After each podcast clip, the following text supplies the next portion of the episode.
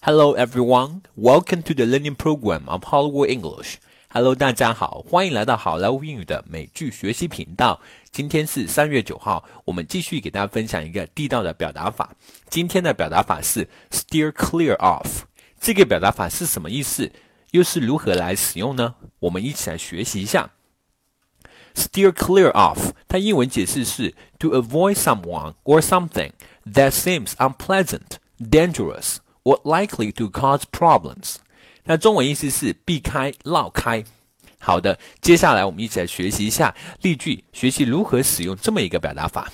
例句 Number one。Since then, they have tended to steer clear of contentious issues. 从那时候起，他们总想设法避开有争议的问题。Number two, Donald Trump has been famous for speaking his mind. He never cares to steer clear of controversial issues when he talks to powerful people in D.C. Donald Trump 一直以来都是以心直口快着称。当他和华盛顿的高层谈话的时候，他从来都不会刻意去避开那些有争议的话题。Number three, my doctor advised me to steer clear of alcohol.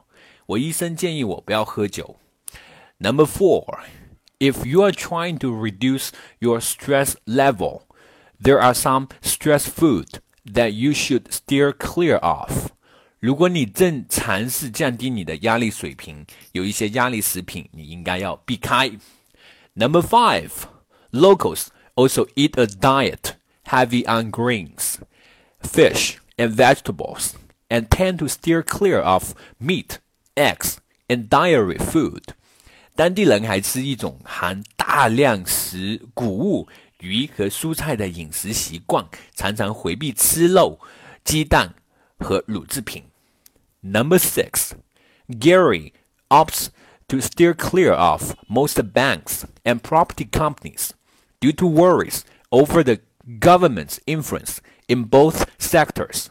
由于担心政府可能在这两个行业施加影响， 呃，Gary 选择了避开大多数的银行和地产股。All right, folks, that's so much for today. 更多地道美剧英语学习资源，欢迎关注微信公众号“好莱坞英语”。我是你们的好朋友 Vic，我们明天再见，拜拜。